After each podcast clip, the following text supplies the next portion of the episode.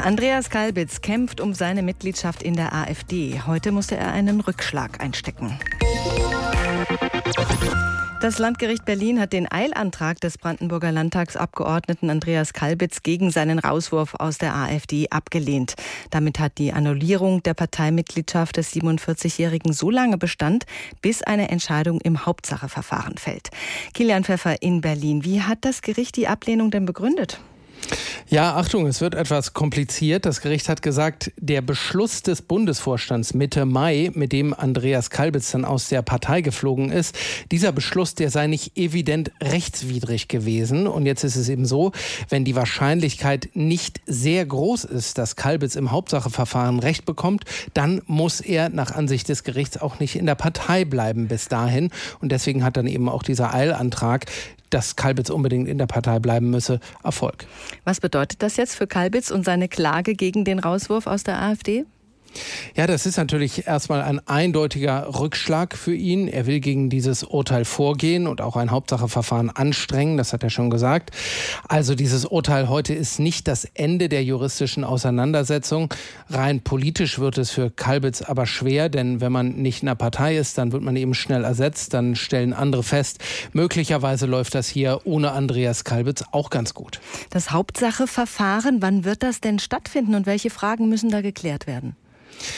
Also wann das stattfinden wird, das ist im Moment äh, noch nicht klar. Das wird sich erstmal hinziehen, bis das überhaupt losgeht. Dann wird es auch sehr lange ähm, sich selber hinziehen, dieses Verfahren. Und es wird sich ja nochmal grundsätzlich um die Frage gehen, kann eigentlich ein Bundesvorstand mit Mehrheit beschließen, dass ein Mitglied die Partei verlassen muss?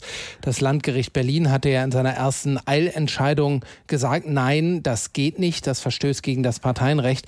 Also das ist sicher eine Frage, die dann nochmal behandelt werden wird. Wie steht es denn um den Rückhalt aus der AfD? Hat Kalbitz den noch? Äh, die AfD ist in dieser Frage ja sehr gespalten. Ja, das stimmt natürlich. Also bei seinen, man muss sagen, hatte, bei seinen Anhängern hatte Andreas Kalbitz eigentlich sehr großen Rückhalt, äh, trotz dieser Geschichte, vielleicht auch gerade deswegen.